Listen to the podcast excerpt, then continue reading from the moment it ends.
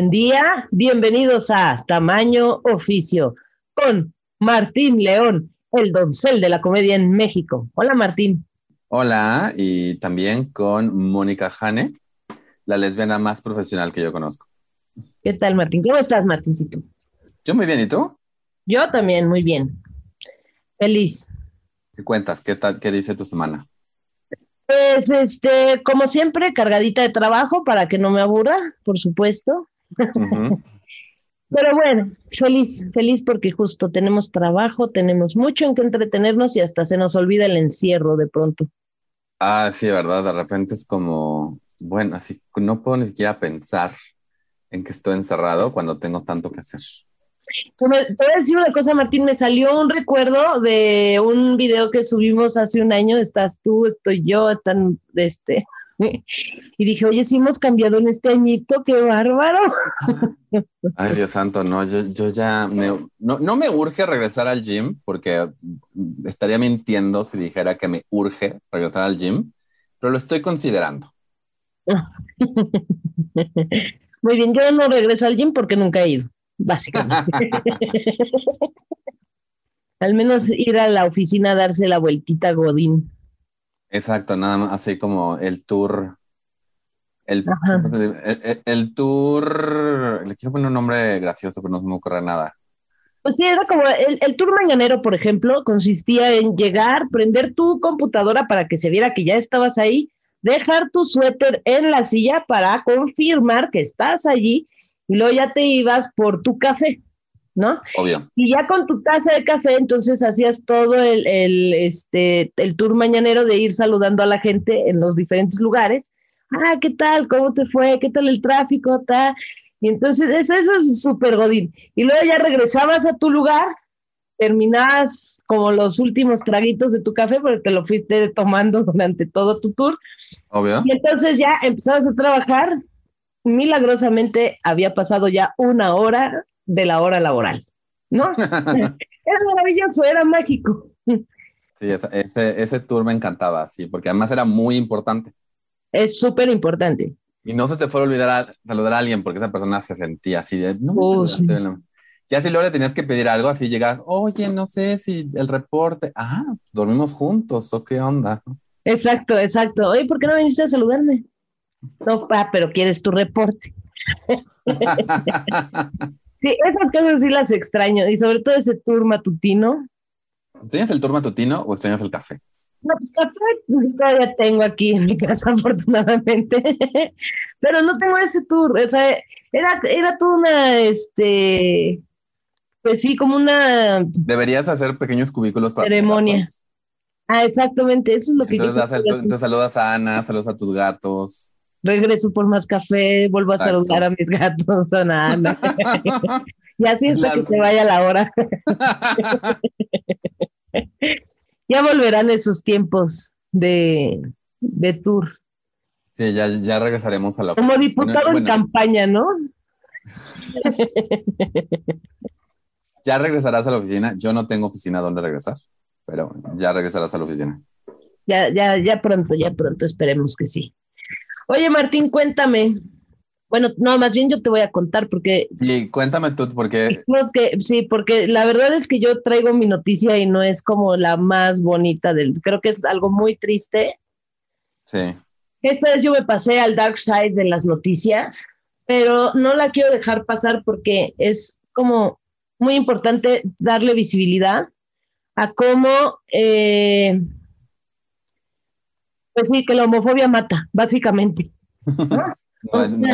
que esa falta de, no, hay otra forma de ponerlo, y que esa falta de información y ese exceso de creencias un tanto muy absurdas, pues llevan a casos como este joven, que es el, eh, lo vi en Milenio, y bueno, el encabezado dice, joven es decapitado por su propia familia por ser gay caso de homofobia causa conmoción. El cuerpo del joven fue arrojado debajo de un árbol a las afueras de la ciudad de Awas o Abbas en Irán. Abbas en Irán. El caso de su asesinato ha generado conmoción a nivel internacional por el claro ejemplo de homofobia. bueno, aquí viene, viene como más descripción, era un joven de tan solo 20 años y que fue pues decapitado por su propia familia, nada más por eso, porque pues consideraban que sus preferencias sexuales como algo indigno y de deshonra. Entonces, la verdad es que me parece algo tan triste, o sea, 20 años y le acabaron la vida solo por su preferencia sexual, solo por decir soy gay. Por decirlo, porque es eso, no es que lo, no es que lo hayan visto con, con un novio, porque también mataban al novio también. Aquí dice su nombre es Alireza, no sé, lo estoy pronunciando mal seguramente, Alireza Faceli Monfared. Exactamente. Em, matado por su, por su hermano y sus primos, por ser gay, por una llamada, un, un, asesinato de honor, que, que es esta idea de que matas a un familiar para restablecer el honor de tu familia. Exactamente. Y es muy triste porque en esa cultura pasa mucho, ¿no? Que, ay, es que no sé, mm, la mujer hizo algo que consideran indigno. Hay algo, por ejemplo, allí que me, molesta mucho cuando violan a una mujer y que la quieren casar con su violador para restablecer la, justamente que se quite esa deshonra y si no, la matan y dices, o sea, pues en qué mundo viven estos amigos, ¿dónde está el o no quiero, no quiero, no quiero que, nos vayamos como en contra, o sea, como no. la religión musulmana, porque también otras, otras, o sea, no, no, no es un pedo de, esta, solo esta religión. Eh, no, en todas. El, el, levante homofóbico de derecha aquí en México y en Estados Unidos viene de, un, de, un, de los cristianos conservadores. Exactamente. Hay, hay, familia, hay familias judías igual. Y dicen, no, pues es que nosotros no matamos, pero fue hace fue hace no tanto aquí en México que a un niño, pero a un niño, niño, niño lo terminaron matando por miedo, porque la mamá era así como de, le tienen que pegar a este niño para quitarle lo gay. Y el, y el novio de la mamá le terminó, lo terminó golpeando. O sea, obviamente eh, la comunidad LGBTQ más en Irán tiene su propia lucha y están haciendo su, su movimiento y, y, con, y, o sea, igual que en otros países, pues es realmente sea, cuando lo ves desde, desde países como México, donde no es que la homofobia no exista y no es que no te violenten por no ser gay, mencionaste también una noticia que viste en Homosensual de a un chavo que lo golpearon a su familia por ser gay. Exacto. Eh, pero sí es un rollo, este rollo de control total del grupo, porque es eso, o sea, no puedes decir, mi hermano es gay y ese es un pedo de mi hermano. No. Ah, no. La, la, creencia es, eso mancha el honor de toda la familia y, por lo, y la única manera de limpiarlo, obviamente, es deshaciéndose de él. Y, no, y hace no tanto en... ¿Dónde fue? Que, que, salió el rumor de que estaban haciendo campos de concentración para, para personas homosexuales. Y digo rumor porque, porque en Chechnya, Ahí fue un reportero abiertamente gay a como hacer un, un este... ¿Reportaje? Un reportaje. Y el, y el militar que lo recibió, como que sí, muy respeto y todo. Y sí, pero lo que le digo, sí, no, aquí no hay gays. Dice, ¿por qué no? ¿Cómo, no hay? Porque, porque aquí no hay gays. Y si alguien fuera, saliera del closet, bueno, no dijeron del closet, pero si alguien saliera, se, se, descubriera que alguien gay, la familia lo mataría por honor.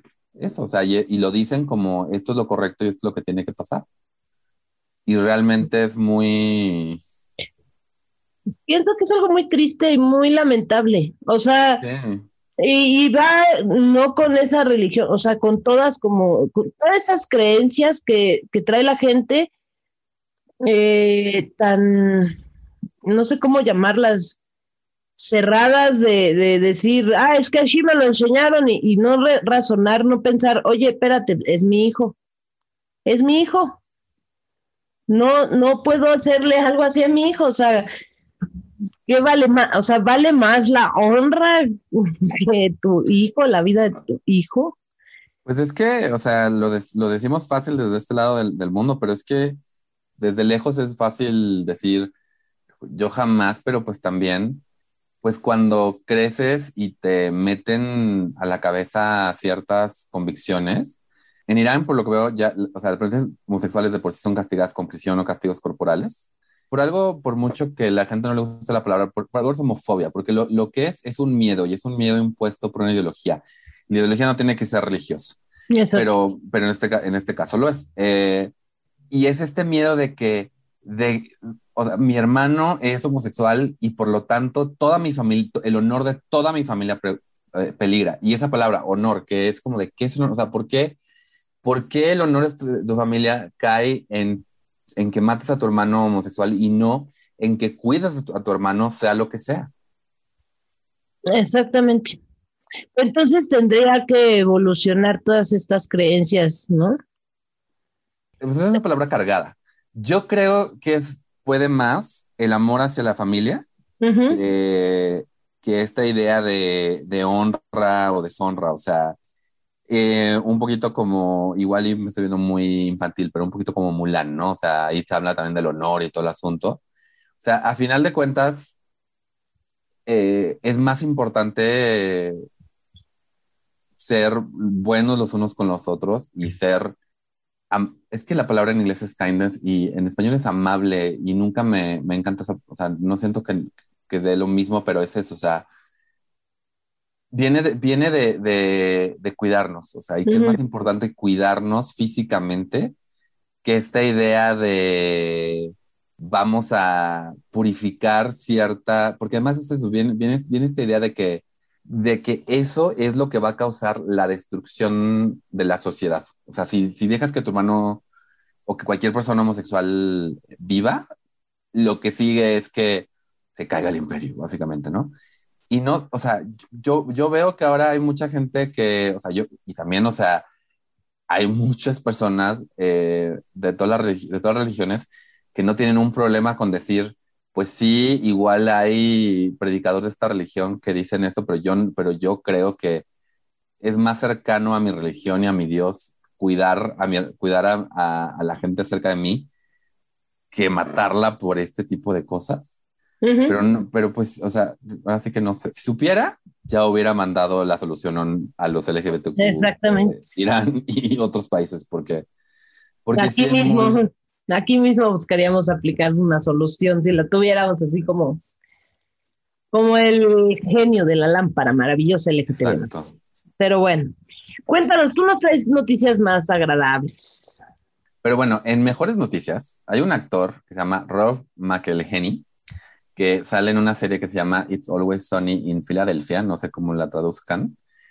Y él creció con dos mamás eh, pues lesbianas que se llaman eh, Helena y Mary. Son sus mamás. Las dos se conocen desde hace 37 años y después de andar un ratito decidieron eh, juntarse para criar los a los tres niños de Helena, incluyendo a Rob, juntos. Eh, obviamente, vivir como una pareja abiertamente gay con niños en ese momento, que eran los ochentas, eh, todavía estaba considerando como un escándalo y pues tenía sus, sus peligros. Elena decía, tenía miedo para, o sea, tenía miedo por mis niños y por, y por mí, pero pues no se, no se arrepienten y pues le quieren ofrecer a otros padres LGBTQ un mensaje de esperanza. Lo que dice Elena es, si pudiera regresar, me diría que no, no tener miedo, o sea, ser fuerte y saber que porque, está, porque eres quien eres y estás con una familia que te ama, te van a apoyar. Que no te preocupen otras personas. Este video hizo, es, Roman hizo este video con sus mamás para GLAD, que es la, eh, es una liga anti eh, a personas LGBT de Estados Unidos es un videito que está en Twitter y lo voy a compartir en nuestra propia cuenta de Twitter, tamaño oficio, para que nos sigan, y también en Facebook que lo vamos a poner para que lo vean. Pero pues es muy lindo. Creo que hoy en día que ya estamos hablando de matrimonio igualitario, de adopción homoparental y todo el asunto, pues darnos cuenta que esto no es nuevo, que siempre ha habido familias diversas con distintos retos y con distintas, este, con distintos miedos, como aquí lo dice. Pero pues a mí fue una historia que me gustó mucho. Además, Rob McElhenney eh, eh, tiene un personaje que es como tu típico bro, pero termina saliendo del closet en este programa. Y no es tanto este rollo así como de, oh my god, caos, sino como que sale del closet como gay y sigue siendo el mismo bro medio detestable. Entonces es un personaje que me cae bastante bien. Aunque la serie en sí luego sí es bastante problemática, dejémoslo ahí. Dale Dani De Vito, la recomiendo mucho, la verdad, es muy gracioso. Repite el nombre de la... It's Always Sunny in Philadelphia. Y esta, esta va a ser mi recomendación para el final del show, ya lo dije. Pero bueno, Jane, ¿quién nos acompaña hoy a tamaño oficio? Pues hoy nos acompaña a tamaño oficio una persona a quien yo admiro muchísimo. Tengo 20 años de conocerla y eh, ha luchado mucho por nuestros derechos. Ella se llama Patria Jiménez y este, pues es política mexicana y desde los 70, finales de los 70, ha estado de, pues luchando a favor de los derechos LGTB más. Además de que fue la primera eh, diputada federal. Federal eh, abiertamente, lesbiana. la primeritita en México. Y la verdad es que yo le decía a Martín, es como mi mil mexicana. Total, fue un enorme placer y honor hablar con ella, conocerla, aunque sea por medio de Zoom. Eh, estuve en la primera marcha. La verdad es que la conversación dura como una hora. Este va a ser un episodio un poquito largo, pero creo que les va a gustar y vale la pena. La verdad es que eh, fue muy padre hablar con ella y pues esperamos disfruten esta entrevista. Vamos a escucharla.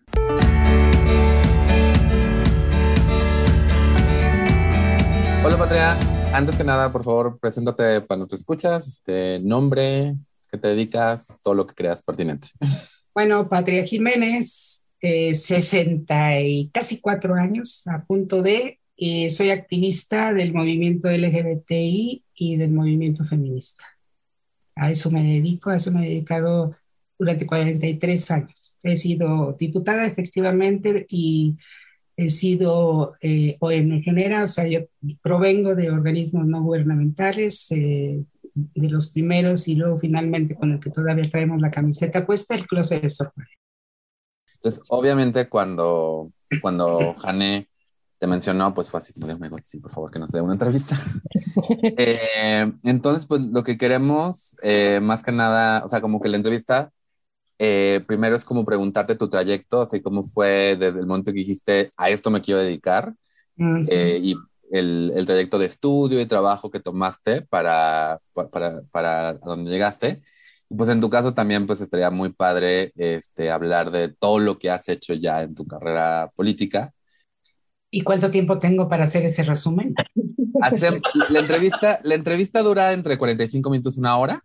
Eh, entonces, ahora sí que si no se, se, pues, se va muy largo, pues no estoy en contra de hacer episodio 1 y episodio 2. Exacto. O episodio 3 y que se llame Patria Contraataca.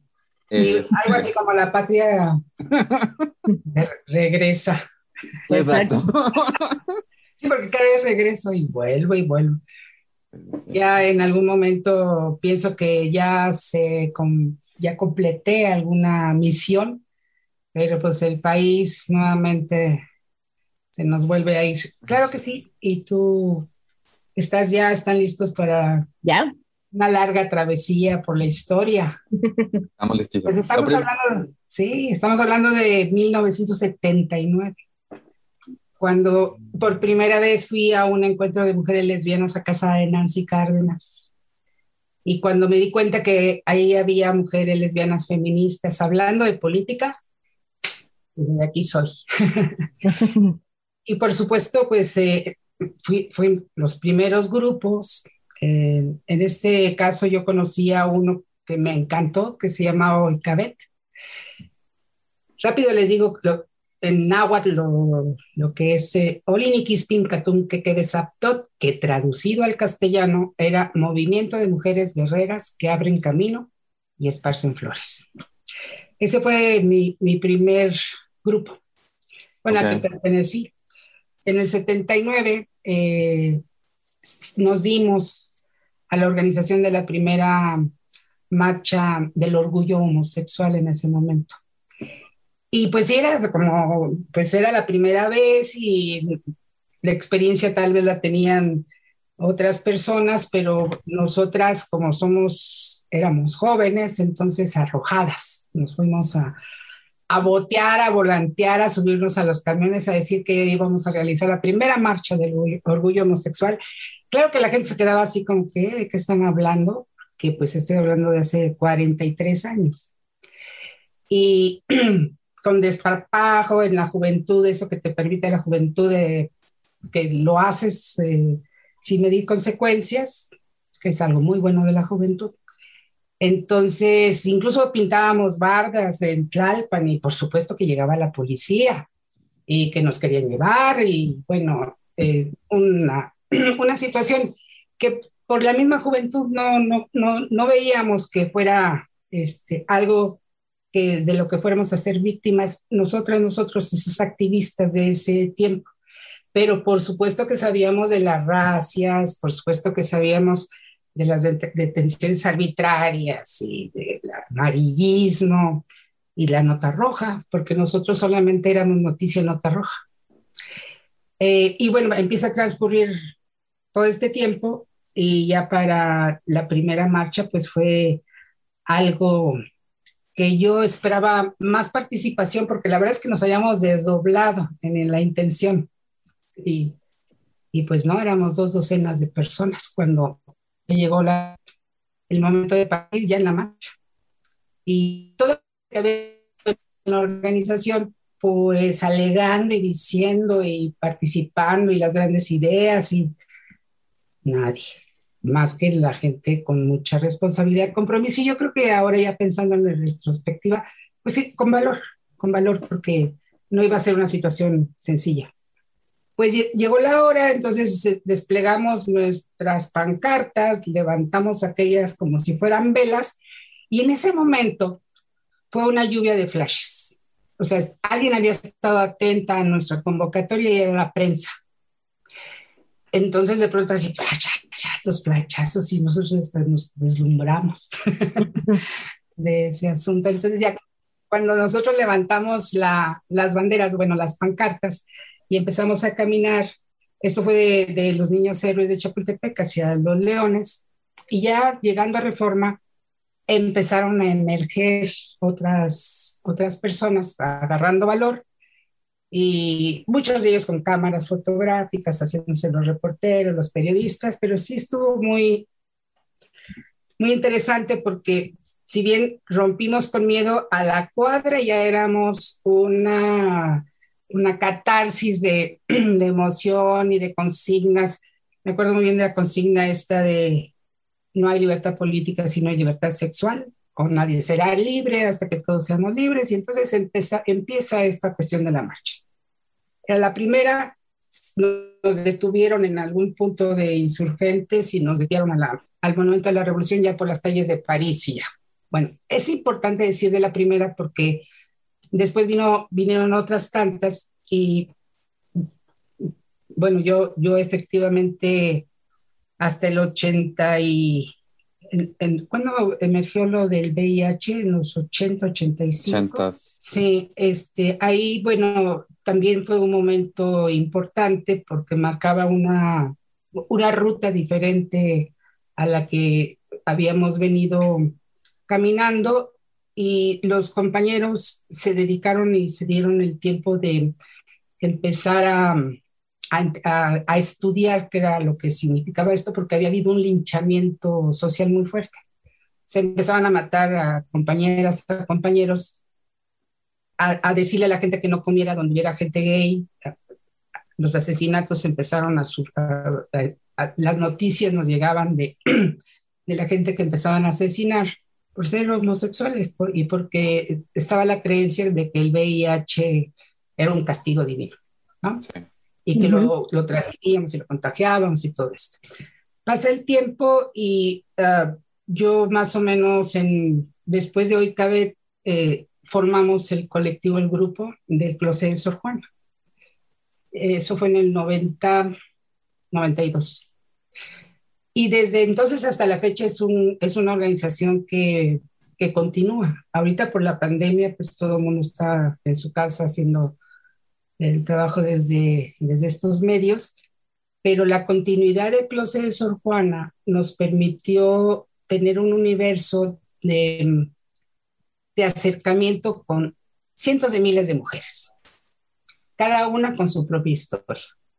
Unas muy dramáticas, otras muy liberadoras, y eso nos nutrió, nos nutrió mucho porque éramos una organización que, que damos atención directa, personal, eh, de grupo de reflexión, de amistad, éramos de contacto, de fiesta, de, a través de nosotras se podía lograr tener un tejido social de amistades, se hermanaba la gente, muchas se casaban encontrando en estos espacios la posibilidad de, de relajadamente saber que no ibas a correr ningún riesgo y entonces eh, eh, eh, historias, historias, historias como mujeres han estado y pasaron por el closet de Sor Juana.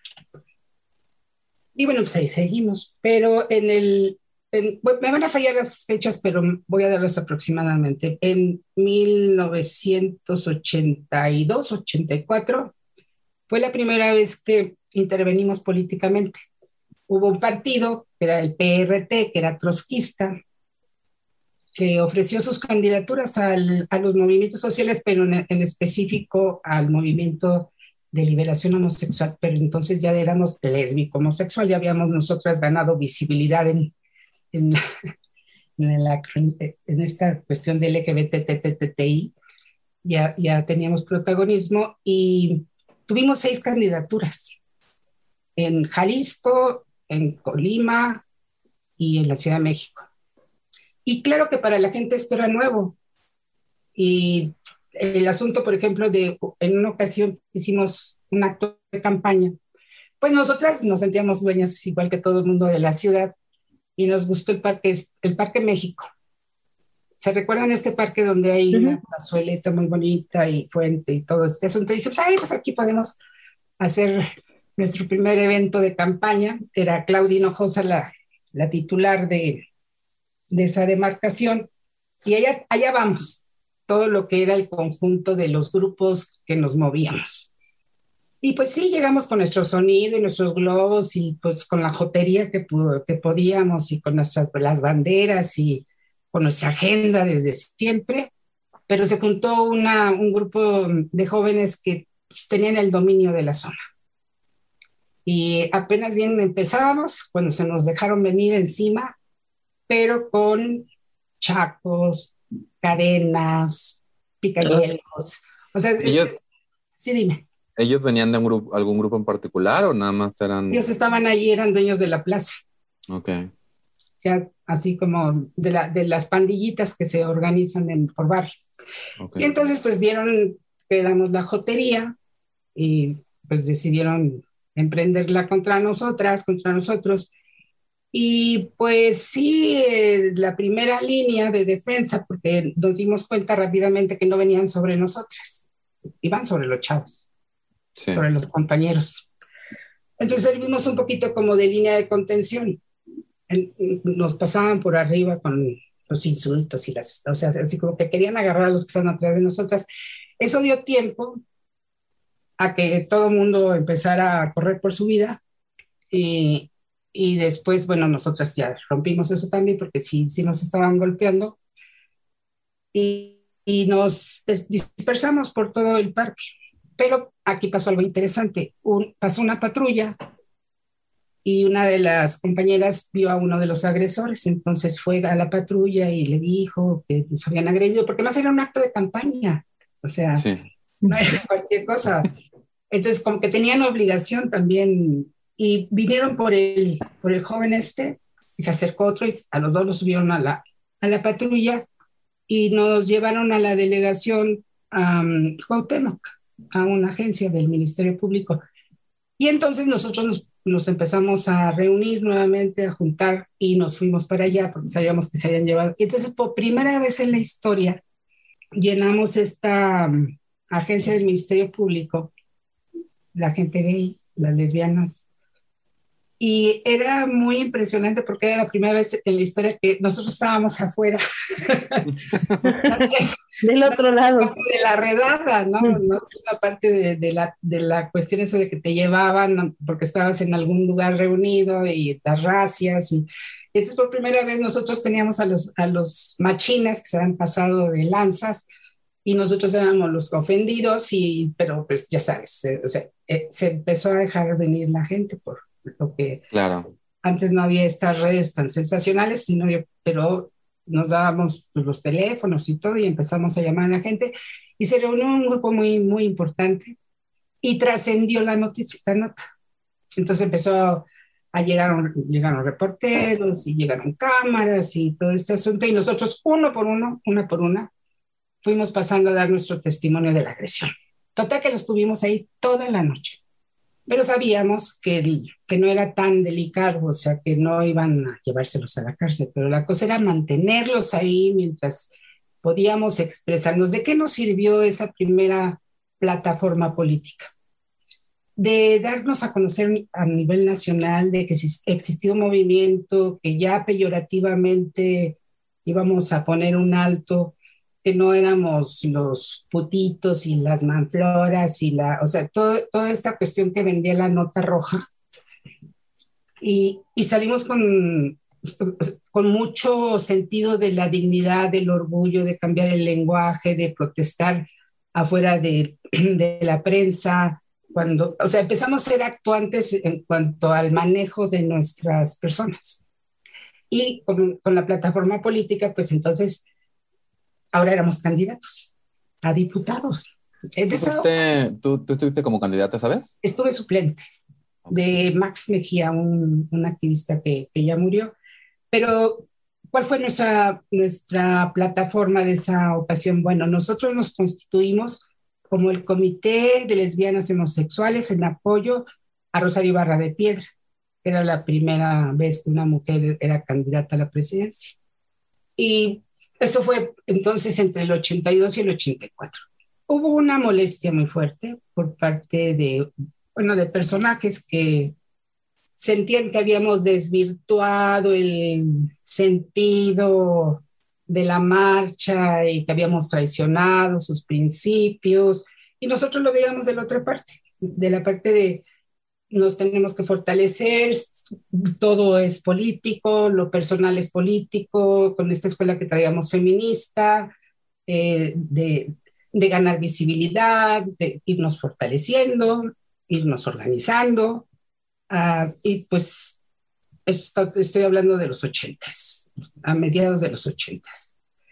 Después ya me brincan los noventas, que yo soy que si me voy de un lado a otro, porque la historia es larga las marchas empezaron siendo, te digo, la siguiente fue como de mil gentes, mil personas, luego fuimos mil quinientas y en ese momento, como en la tercera, no, tercera o cuarta marcha, llegó la policía y, intentaron impedirnos que marcháramos. Y llegaron, la manera en que llegaron fue en sus motocicletas y con unas grúas de policías a, a impedir y a replegarnos hacia, hacia la banqueta de reforma. Y, y, no creas que, o sea, no crean ustedes que de manera así pidiéndolo por favor y de buena manera, no, o sea, llegaron a patadas. Entonces, ahí sucedió algo muy bonito. Toda la gente que nos acompañaba en las marchas, que es, lo hacen desde las banquetas, se bajó la marcha. O sea, rompieron ese, ese asunto de, de, estar observando que nos estaban pues replegando, reprimiendo, y las personas decidieron meterse a la marcha, hacernos fuertes. Y ya no era lo mismo 2.500 gentes a, a, la, a, los 200 que éramos, y volvimos a ocupar todo reforma y de ahí surgió, yo digo que de ahí surgió el lema ese de banquetera únete. Exacto, era lo que estaba pensando. Exacto, y de veras es que todas esas consignas que venimos arrastrando por los años, o bueno, que venimos repitiendo por los años, tienen alguna, algún origen. Sí. Eh, después fuimos 7 mil, después llegamos 10 mil, y nuestra llegada de la marcha era al hemiciclo a Juárez. En 1996, pues fui candidata. 97 me parece. Fui candidata eh, y era, era mi tercera ocasión de ser candidata. Dos veces por el Partido Revolucionario de los y las Trabajadoras y esta era por el PRD, porque yo había participado de manera muy activa en, bueno, en ese llamado que hizo el Movimiento Zapatista de Liberación Nacional a la sociedad civil organizada a que organizábamos un cinturón de paz. Y allá te fuimos toda la gente que creíamos que sus demandas eran justas y que había que evitar que el gobierno federal de ese momento pues se dejara ir con todo, toda la fuerza del Estado y se pudiera cometer una masacre. Entonces fuimos como sociedad civil organizada, hicimos cordones de paz. La gente pues, no sé, a lo mejor no se imagina qué es eso, pero pues es la noche, es la niebla, es el frío, es la lluvia en medio de la, de, la montaña, de la selva, es, sabiendo que de un lado estaba el ejército mexicano y del otro lado estaban los zapatistas. Entonces, todo ese trabajo a mí me fue dando cierta presencia pública. De tal forma que cuando, gracias al PRT, yo iba incluida en una lista de 10 personas, de la cual iban a escoger a una sola, porque era una cuota. Eh, y yo era la décima. O sea, yo venía, ahora sí que de relleno. sí, y, pero pues mi nombre sonaba,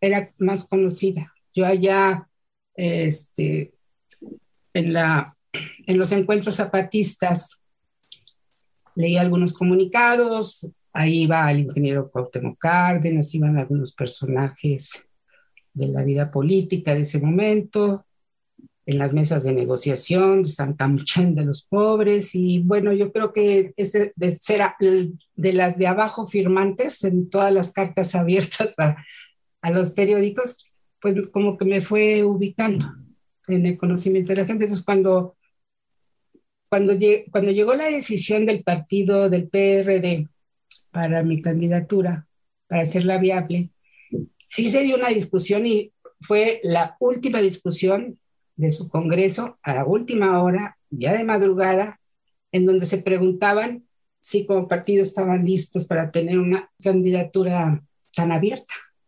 porque yo he sido siempre abiertamente lesbiana y activista y pues ahí se dio el debate, pues luego me lo contaron y total que decidieron que sí. Y entonces ya fui yo. Y entré a la Cámara con una, algunas asambleas, si le podemos decir de esa manera, o nos habíamos juntado eh, todas las personas interesadas en ver qué avances podíamos obtener ya en una candidatura en firme, que era lo más importante, se hizo un foro, y se decidió que lo prioritario era quitar del Código Penal Federal para la Ciudad de México, pues la homosexualidad como un agravante. Y pues con esa misión entré. Entonces ya hice toda mi labor de, de poder ir ganando con la confianza de las compañeras, de los compañeros, no nada más del PRD, sino de todos los partidos. Eran 500 o sea, 500 diputados, ah. diputadas, cada cabeza un mundo. Y bueno, pues yo lo conseguí, le di seguimiento, se aprobó en, en la Cámara de Diputados, pasó a la del Senado. Ahí tuvimos que hacer algunos puentes para que se pudiera aprobar en la Cámara de Senadores, no era sencillo. Y y lo conseguimos nuevamente. Entonces, finalmente salió del Código Penal Federal el término homosexualismo. Pero claro, hice otras muchísimas cosas. Sí, no, estábamos como hablando de, de, tu carrera antes de, de que entraras y sí está esta idea de cómo vamos a hablar de todo esto en el tiempo que tenemos, pero justamente esto, eh, lo de quitar el, la homosexualidad como agravante, creo que, o sea, especialmente, creo que mucha gente no está consciente de lo que eso, lo que eso significaba, ¿no? Mira, significó hasta, hasta el tiempo en, en donde hubo que legislar en materia de matrimonio igualitario. O sea, no hubiera sido posible sin haber quitado antes ese obstáculo que nos señalaba por nuestra orientación sexual y no a todos los demás. O sea, el, el daño que se le provoca a un menor, a un niño, a una niña, eh, no tiene nada que ver con la orientación sexual de la persona agresora. O se, se nos menciona, entonces tenía que mencionarse a todos, ¿no? o no mencionarse ninguno, porque el bien que se tutela es, es el bien del menor. Entonces, no hubiera sido posible lo del matrimonio igualitario si eso estuviera todavía, hubiera, permanecido en el Código Penal. Entonces, era de los últimos, era el vestigio que teníamos que quitar, que nos señalaba, eh, no solamente después lo de, como enfermedad, sino como delincuentes, de la legalidad, como criminales. Entonces, por eso había la necesidad de quitarlo. Y sí fue todo un evento. Y, y efectivamente dicen, ay, sí, tres años para quitar una palabrita, mi vida. O sea, eran 33 años que ya veníamos padeciendo. Uno de los chantajes de la policía de aquel entonces era precisamente el que si había, o sea, perseguían a los, sobre todo a los compañeros homosexuales, y si había uno de 18 y uno de 17, o sea, era, era, era un chantaje muy fuerte el que se, eh, en el que vivíamos en aquel entonces. Bueno, se quita y ahora es igual para todo el mundo. O sea, se castiga en general la cuestión de la corrupción y la trata de niños y todo esto. Eh, a mí lo que me, un poquito antes regresando, en, me gustaría saber en qué momento decidiste que sí te interesaba entrar como, como diputada federal. Eh, porque creo que luego hay mucho activista que dice, no, o sea, yo voy, yo siento que puedo hacer más desde afuera. Eh, así que yo te eso, ¿en, qué, ¿en, cómo fue ese momento que dijiste, voy. este es el camino que quiero tomar? Sí, yo creo que, pues de maneras, de manera sustantiva, o sea, la Cámara de Diputados, la Cámara de Senadores, la presidencia, el, Poder Judicial, el Poder, todos han estado llenos de gays, lesbianas, todo el tiempo. han estado ahí. Pero por supuesto que como, como la cuestión de la homosexualidad, el lesbianismo era tabú, era mal visto, era señalado, entonces nadie se animaba a entrarle al tema porque iba a ser juzgado en su persona. Claro, ya después cuando se rompió este techo, esta, este imaginario colectivo de que no puedo tocar esos temas porque van a señalarme, que van a decir que yo soy, entonces mi reputación. Entonces era necesario que fuera gente de nuestros colectivos, que fuera gente activista, que conociera de la agenda, que conociera de, de lo que, del significado que tiene para nosotros como, como movimiento ahora y antes como como población no muy articulada, pero bueno, ya nos dimos nuestros mecanismos de articulación para hacer un movimiento que teníamos una agenda. Entonces era la visibilidad en contra de la discriminación, este, lo de VIH, medicamentos y todo. Y lo del Código Penal no se podía quitar más que estando adentro. Ah, porque ¿quién iba a defender? O sea, yo llegó, llegó un momento en y yo voy a hacer un reconocimiento de excelentes diputados. Otros ni se dieron cuenta de lo que pasó por frente de sus ojos. Pero los que sí tenían razón de, de, estar ahí, por ejemplo, el presidente de la Comisión de Justicia, un excelente diputado, pues sí llegó un momento en que yo tuve que decir, a ver, ¿a quién quieren ustedes protestando aquí afuera? Al movimiento LGBTI o a Provida. No, pues a Provida. Porque ya habíamos dado muestras de, fuerza política. O sea, para que nuestras causas se logren materializar, tiene que haber eh, esta, esta presión social. Y eso pasó después también con lo de la ley para la identidad trans. Eh, todo estaba ya dispuesto, realmente no había obstáculo para que las mujeres y los hombres transexuales pudieran tener una identidad legal, excepto que cambiaran términos en sus actas, en sus papeles. Entonces, hicimos dos marchas con ese, con ese tema, y, pero, pero ya había con estos gobiernos de la ciudad, ya había mesas de negociación, ya había mesas de discusión, de análisis que nos permitían ya evaluar que era posible, pero las autoridades tampoco se iban a aventar un paquete así nada más de que se nos ocurrió a nosotros, sino que necesitaban nuestra presión social para justificarse ellos como autoridad el otorgar un derecho a un sector de la población. Entonces, ese, ese devenir, ese, ese juego que hay entre autoridades y, y, movimientos para la consecución de derechos, pues claro que cuenta, nosotros contamos con muchos aliados allá adentro. Y todos esos aliados necesitaban de nuestra presión social para adentro decir, pues esto ya, ya es como una exigencia, ya para dónde nos hacemos y obvio que también dentro del activismo están las y los compañeros que hacen trabajo internacional, Naciones Unidas y otros organismos internacionales que también presionan. Y miren, cuando yo fui diputada, me, me llamaron de unos senadores demócratas de Estados Unidos para, para preguntar qué estrategia habíamos seguido, porque como ya estamos diciendo en este momento, gays y lesbianas ha habido en la historia de la política, en todos los partidos y todo el tiempo. Entonces, eso que preguntas tú de en qué, en qué momento quise realmente tomar en serio la posibilidad de, de, de hacerlo desde adentro del Poder Legislativo, por eso mismo, porque yo y, y, en los colectivos en los que trabajaba, nos dimos cuenta que solamente así podíamos de entrada, porque cuando ya vendí, después se volvió un producto. No sé si se vieron desde sociedades de convivencia hasta que se, hasta que se legisló lo de eh, matrimonio igualitario pasaron muchos años. Sí.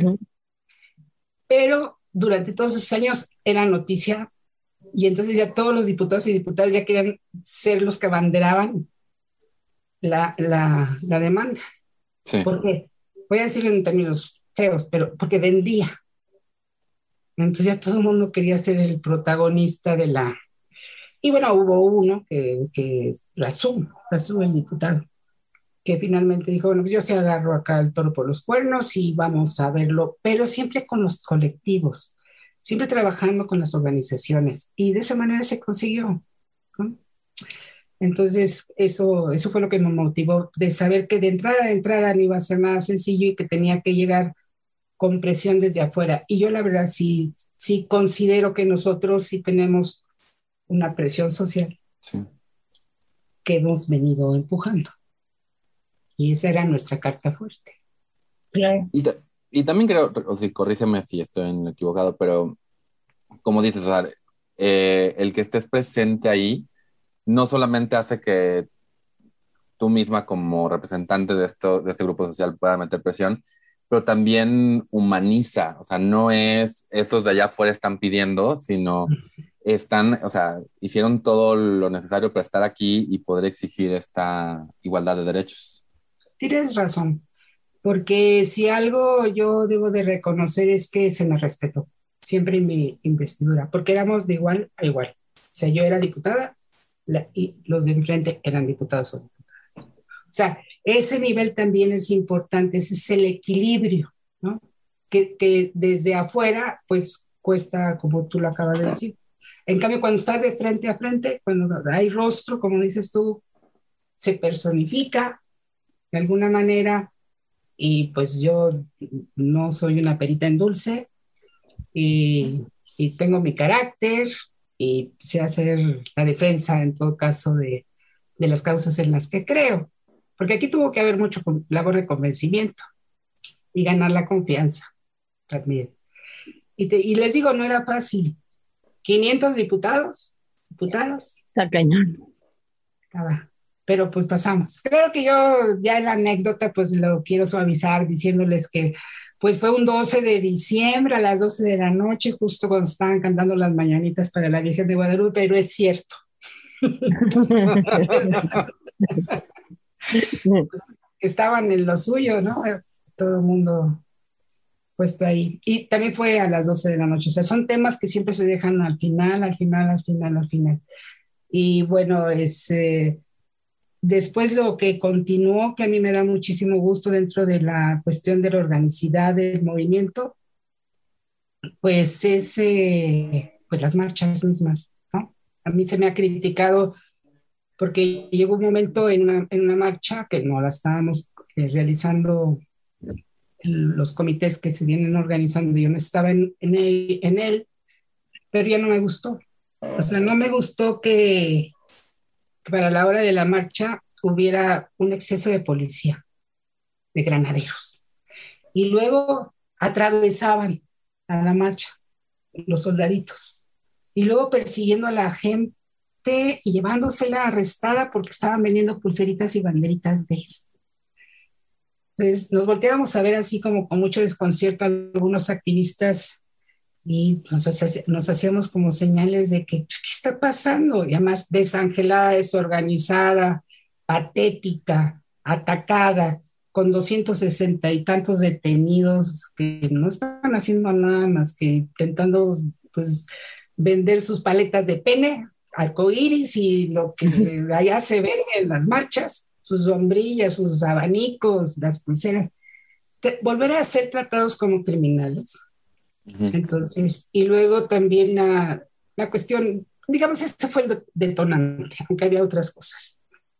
Entonces decidimos retomar la marcha, algunos activistas, y, y nos fue muy bien, porque las cuentas que entregamos, independientemente de que la del 2019 fue la última presencial, pero ya contábamos que 22 embajadas. Eh, la, la, cuestión de sí aceptar grandes empresas, pero siempre y cuando certificaran que tenían políticas de inclusión laboral. Que por el comité no pasaba dinero. Eso les pudre porque todo el mundo cree que me volví millonaria. pero no, para evitar eso, para evitar los, los malos manejos. Eh, la empresa que se comprometía a poner, por ejemplo, el templete en el zócalo, pagar todas luces y sonido y todo, era directo con el proveedor. Ahí no había, no había de otra. Y el, el que quería llevar este artista lo pagaba directo con el artista. O sea, nosotras o nosotros evitamos que corriera dinero en, la vía de la organización, excepto lo que era necesario pagar, que era, se llaman directores de obra, la cuestión de los riesgos en templete, bien caros. Entonces, teníamos una cuota por, por carro alegórico de dos mil pesos. Y a las asociaciones civiles no se les cobra. Y regularmente lo pagaban tranquilamente y de ahí se pagaba esto del, director de obra, pero era el único dinero que entraba y directo se pagaba. Ahorita mencionaste algo eh, que yo no sabía que era que a las empresas que participan en la marcha se les pide como prueba de, de que tienen una política de inclusión. ¿Qué puntualmente es lo que se les pide? O sea, que tengan un documento, que tengan una bandera Pride en sus oficinas. no, internamente en su estructura laboral, en, en cuestiones de escalafonarias, en en políticas abiertas de, derechos, por ejemplo, ah, de, que tu pareja también fuera incorporada a la seguridad social, eh, la cuestión de, tener puestos de directivos para mujeres, hombres trans y gays, y capacitación, certificación de que la empresa era formalmente una empresa con políticas de inclusión laboral certificada. Cuando no la tenía, okay. por ejemplo, Sony, por decir una marca, perdón, no sé si estoy metiendo goles por ahí porque Sony eh, nos pidió participar, llegamos, vimos, les explicamos que este era un requisito y, me y nos dijeron que no tenían, que no tenían este, todavía la capacitación y que no eran todavía, pero que querían formalizarse, formalizar su... Hay en México varias, eh, varias agrupaciones de empresarios que certifican. No, no, voy a decir nombres porque entonces voy a quedar mal con alguien, pero son, son entes que tienen, eh, dan capacitación y todo el trayecto para la certificación y si van, si vienen los directivos, si van a las bases, si, si de pronto tienen que tratar con 3.000 o 10.000 trabajadores, pero es sistemático y es formal. Entonces, sí, tiene que ser una certificación. Entonces, Sony lo que hizo fue que participó hasta el año siguiente. Ok. sí, o sea, por mucho que diga, tengo la intención, eh, cuando ya el año que entra tengas todo esto, entonces con todo gusto, ¿no? Sí, y, lo aceptaban muy bien porque además ellos sabían que les era necesario para seguir en el mercado. Oye, la verdad es muy eh, es muy bueno saber esto, porque yo soy de esos que luego se quejan de, ay, hay demasiadas marcas en la marcha. Eh, entonces, o sea, como que... ¿Mm? Sí, después ellos hicieron sus propias organizaciones, los, em, los empleados, los trabajadores de esas, em, eh, eh, hicieron el Pride Connection. Sí, sí. Sí, entonces ya vienen además como trabajadores de esas empresas con sus marcas y pues listo si fuera, ¿no? Exacto. marcas listo si fuera. Eh, y ellos de pronto tuvieron mucho, mucho, mucha fuerza en número. O sea, llenaban, yo creo que dos glorietas y espectaculares porque traen recursos, entonces que sí, unos globos gigantescos y que no sé cuántas cosas muy vistosos. Pero Todos pues con su polo bordada. Y la verdad tienen derecho. O sea, ellos están orgullosos de ser abiertamente gays, lesbianas, trans, eh, dentro de sus empresas y ser abiertos. Entonces, pues, por supuesto que, ¿quién va a medir? ¿Quién va a tener termómetro para decir qué bueno, qué malo, qué es aquello? La cosa que exponencialmente la marcha se, se, convirtió en el referente más importante del movimiento social durante algunos años para México. De hecho, nos llegamos a ubicar entre las primeras tres marchas más numerosas eh, en el mundo. Solamente cuando era la marcha mundial eh, bajábamos a tercer lugar. y si no, nos andamos ahí codeando con los de Brasil, que son un encanto. ¿Qué Pero, sí, diga. No, adelante. No, entonces el, el, asunto es ese, el asunto para mí en la política, eh, ahora, en este momento, te podría decir que, por ejemplo, en la Ciudad de México nos acostumbramos a, no nos acostumbramos, batallamos bastante y le pusimos muchísimo trabajo para hacer la ciudad gay friendly, por ejemplo. De tal forma que empujamos, empujamos, no nada más nosotros como movimiento social, las mujeres, los jóvenes, que logramos que esta ciudad fuera decretada o, o vista, primero sí, gay friendly sí fue decretada, ¿no? pero, o amigable, para no poner otros. Era amigable, diversa y libertaria. ¿Qué es lo que me motiva a mí ahorita a estar participando políticamente? Que si nosotros regresamos a lo que los gobiernos están diciendo, una nueva normalidad, pues ya nada más la palabra lo dice todo. O sea, no vamos a regresar a, a, a otra realidad, a construirnos una realidad, no ya nos están normando desde ya. Y pues no, lo que tenemos que hacer es construir nuestra, nuestra nueva realidad. Pero eso no quiere decir que vamos a renunciar a lo que ya habíamos ganado, no vamos a volver a empezar como si fuera el inicio y, vamos a salir nuevamente a la calle y vamos a encontrar limitaciones y normas que van a ir en contra de nuestra libertad nuevamente. O sea, yo, yo lo estoy viendo así. Eh, a lo mejor yo peco de que soy nada optimista con este gobierno, pero no estoy dispuesta a ceder el esfuerzo, trabajo, vida y, logros de, de, nuestro movimiento, porque antes del en el 2019 fue la última marcha presencial, pero ustedes tienen que recordar cómo empezamos a emerger de, en estos últimos años. Se nos veía y éramos visibles en todas partes, en todas, hasta en el pecero. La gente transexual andaba mucho más libre, transitaba más libre. La gente, las parejas se veían en todas partes. o sea, sí, entonces viene la pandemia y sí, hubo que guardarse en casa. Pero tenemos que garantizar que cuando salgamos nuevamente no encontremos limitados nuestros derechos. Y el competir ahorita o el estar esforzándome por que se ganen más lugares en el Congreso para hacer un contrapeso. Un contrapeso porque pienso que tal como estamos funcionando ahora, el país se nos está yendo de las manos. Entonces, si en algo podía yo aportar, si en algo podía yo ayudar, si, tenía yo que volver a, la vida política, pues era porque, por compromiso, por responsabilidad. Si algo se puede hacer, hay que hacerlo.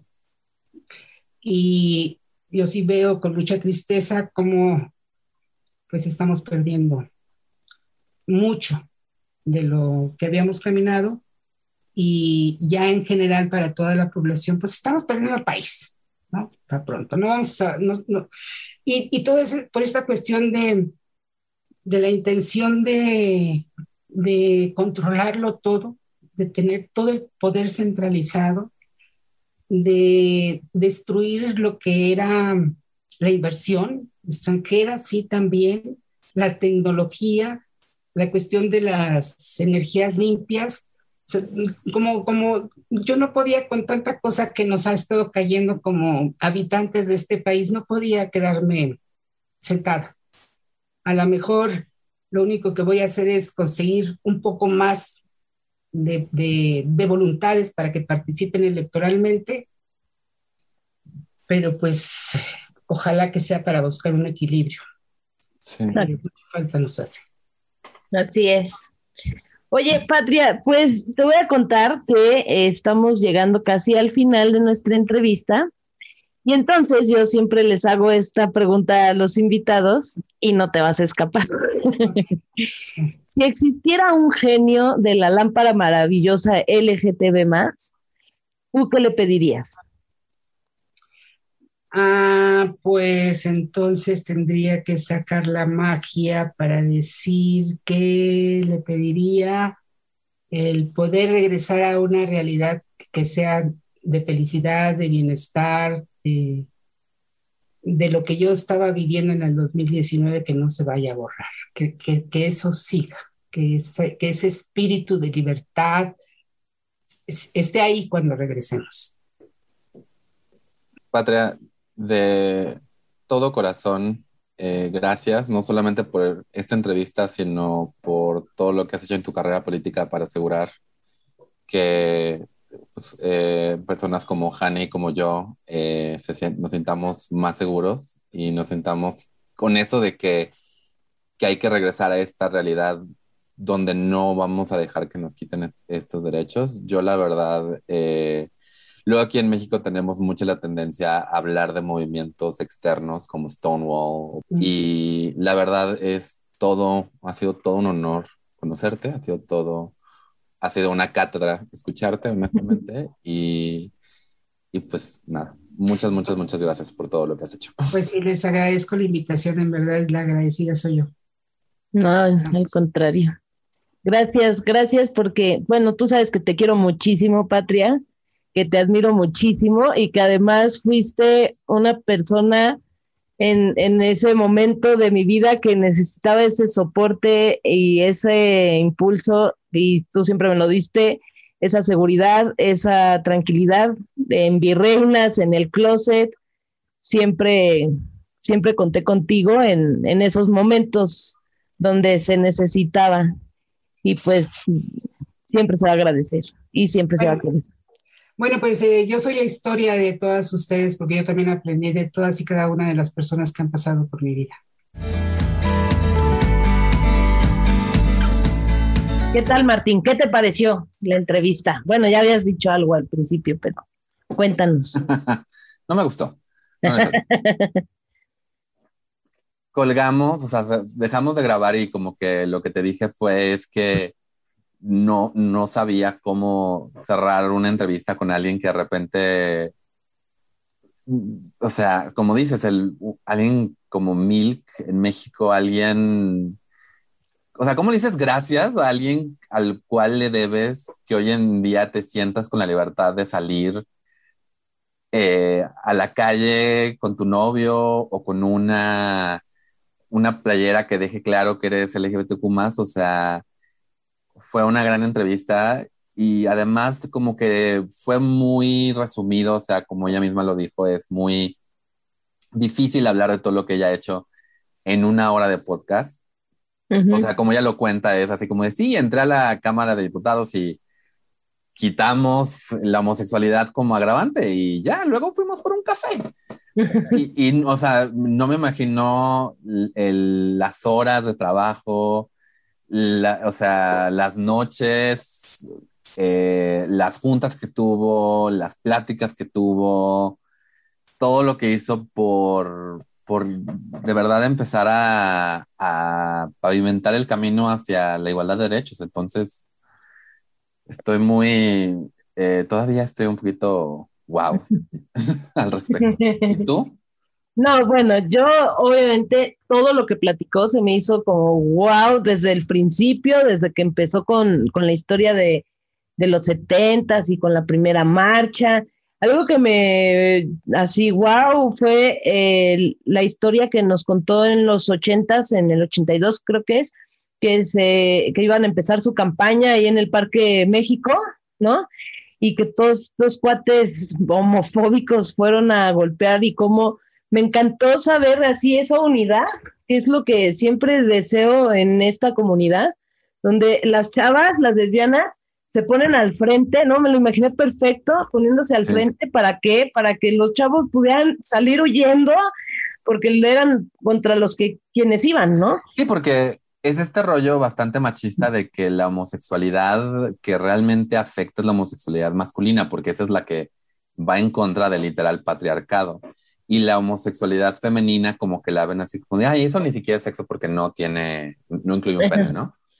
Y es algo que también hablé con, con un amigo al respecto, es, es que luego creo que nosotros como hombres cisgénero eh, homosexuales y supongo también algunos bisexuales, luego no damos crédito a lo importantes que son las mujeres lesbianas, o sea, como que como que hay estas, y, más hoy en día veo esta separación entre grupos lésbicos y grupos eh, eh, de hombres homosexuales. Como ella mismo lo dice, o sea, como que primero eran homosexuales, punto, como que ya fue después que, como que empezó esta separación. y cuando ves la historia, o sea, está esto, ¿no? Que era, que era, que era aprovechar este rollo de, bueno, nosotros, igual y nosotras somos también gays, pero somos mujeres. Y estos hombres machistas, van a aventarnos, van a aventar cosas por encima de nosotras para pegar a, los gays de atrás, pero todavía tienen este rollo de no, a una mujer no le pego. Y voy a aprovechar eso para poder defender a, los homosexuales. Y también cuando fue la crisis del, del VIH, medio lo hablamos, pero pues ella también lo, que ella, ella, también lo vivió. Realmente, pues la epidemia pues afectó mayormente a hombres homosexuales y en muchos casos las únicas que estaban disponibles y abiertas a cuidar a, estos hombres homosexuales que no tenían a nadie, eran mujeres eh, lesbianas, porque, porque la familia de estas personas los había abandonado, porque los otros hombres homosexuales o estaban eh, en la enfermedad o estaban lidiando con haber perdido a amigos, amantes, etcétera. Entonces, o sea, o sea, si quiero una película de alguien o una serie estilo HBO Max, o sea, ocho episodios, es así de que se llame Por la Patria y que se, y se trate de ella. Exacto. Sí, la verdad es que sí, y me gustó eso y pensar en, en, esta unión que debemos de tener como comunidad, O sea, olvidarnos que sí, no, es que las lesbianas son quién sabe cómo, no es que los gays son quién sabe cómo, es que los trans quién sabe. No, no, todos somos una comunidad y allí con lo que platica Patria se demuestra que justo lo que siempre se ha oído que está muy trillado, la unión hace la fuerza. Creo que si nos unimos todos como comunidad, de verdad nos cuidamos, nos protegemos, nos apoyamos, vamos a poder llegar más lejos de lo que ya se ha llegado. Entonces, yo sí los quiero invitar, o sea, no, no tiene por qué dentro de la comunidad, porque sí hay, no tiene por qué haber ni lesbofobia, ni transfobia, ni, mm, eh, no sé, fobia, homofobia, bifobia, etc. Todas dentro de la comunidad uno mismo lo ha sufrido. ¿Por qué lo vas a hacer sufrir por alguien que es igual que tú? una persona y que es parte de tu comunidad. Entonces, ese para mí es como un sueño, que realmente todos nos apoyáramos, nos cuidemos. Ahorita este, lo platicábamos creo que en el episodio anterior, hay que cuidar mucho de los trans que han estado siendo como muy, muy, muy atacados. Pues hay que cuidarnos. veo a alguien trans, lo están atacando, me pongo al frente. ¿Qué te pasa? Respeta, respétala, respétalo ¿qué te importa, no? O sea, no dejarnos y defendernos y ayudarnos, tendernos una mano siempre, que se vea esa unión, no nada más el día de la marcha, sino todos los días. Y eso es bueno. Eso es lo que me inspira siempre, Padre. sí. sí, sí, o sea, copy-paste todo lo que dijiste, o sea, y yo lo único que diría es no solo cuidar, también apoyar, o sea, este rollo de es que yo no entiendo, no es excusa, hay muchos, eh, muchas fuentes donde uno se puede informar y muchas personas trans dispuestas a, acercarte a esas fuentes. y, y, pues sí, lo que, lo que dijiste, la unión hace la fuerza. Y una frase que me gusta mucho es, eh, nadie, le estoy parafraseando y le estoy haciendo mal, pero como que hasta que todos seamos libres, nadie va a ser libre. Y es eso, o sea, si estás, si dices como que, ah, que pues yo ya, yo ya estoy, pues no. O sea, eh, este, este, de este barco eh, o, nos salvamos todos o se hunde con todos. Exactamente.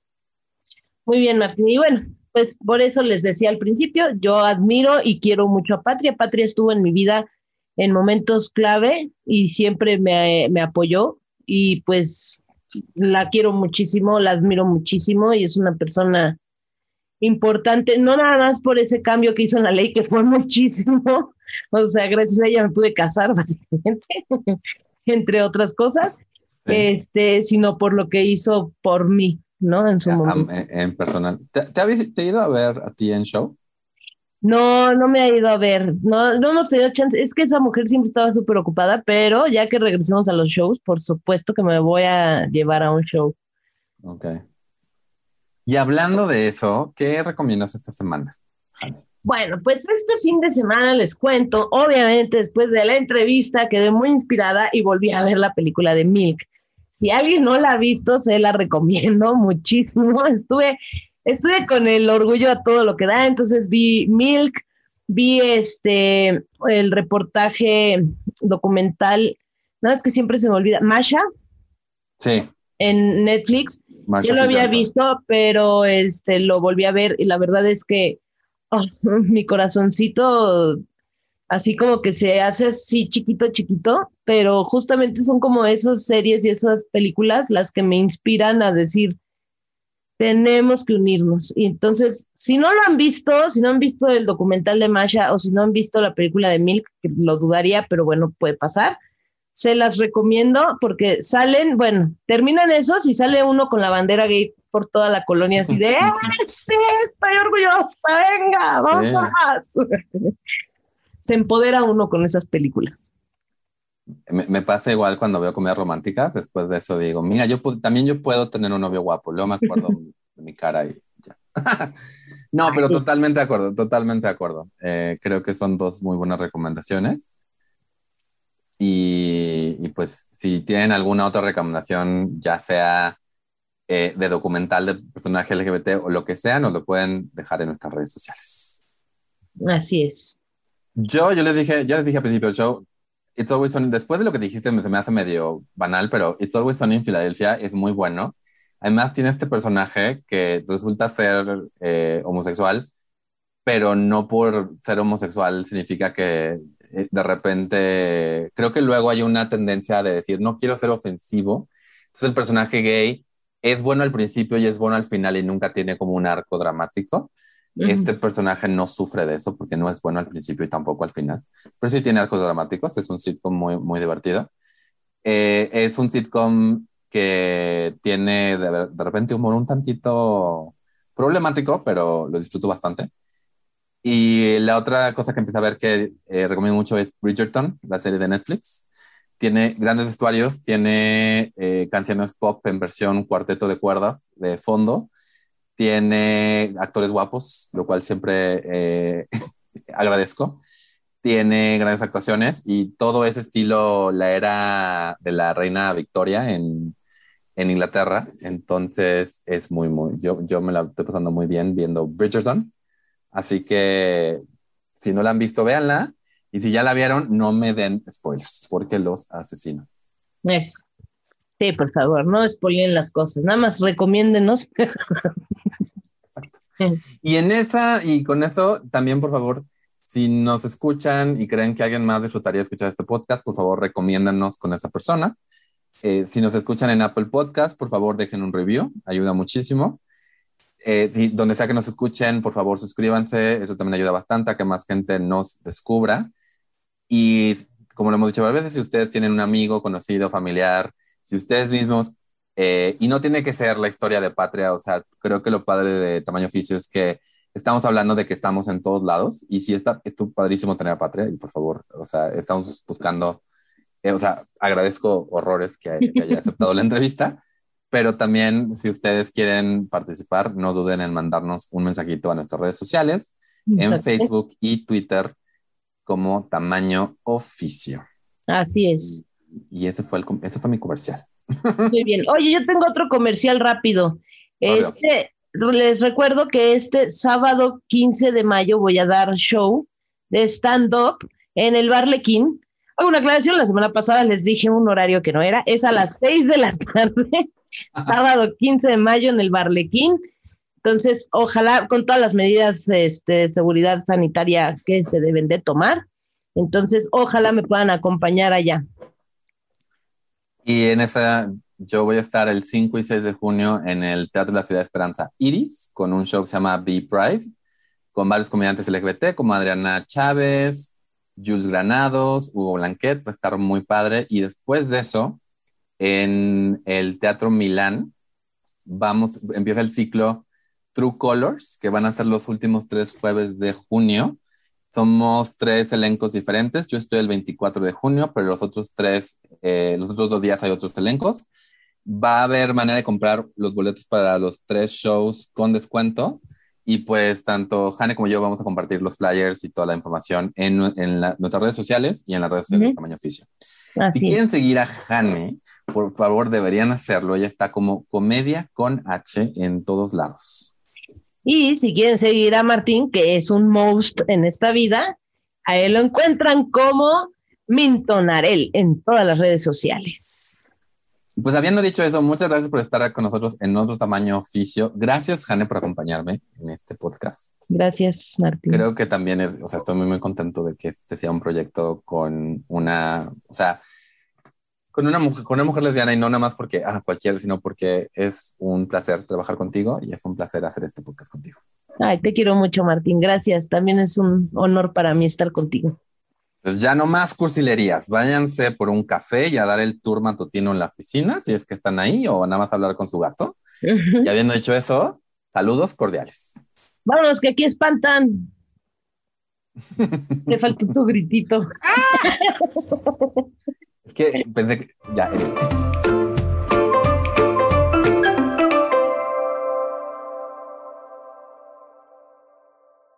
Entonces, nada más. La patria es J y la patria es primero.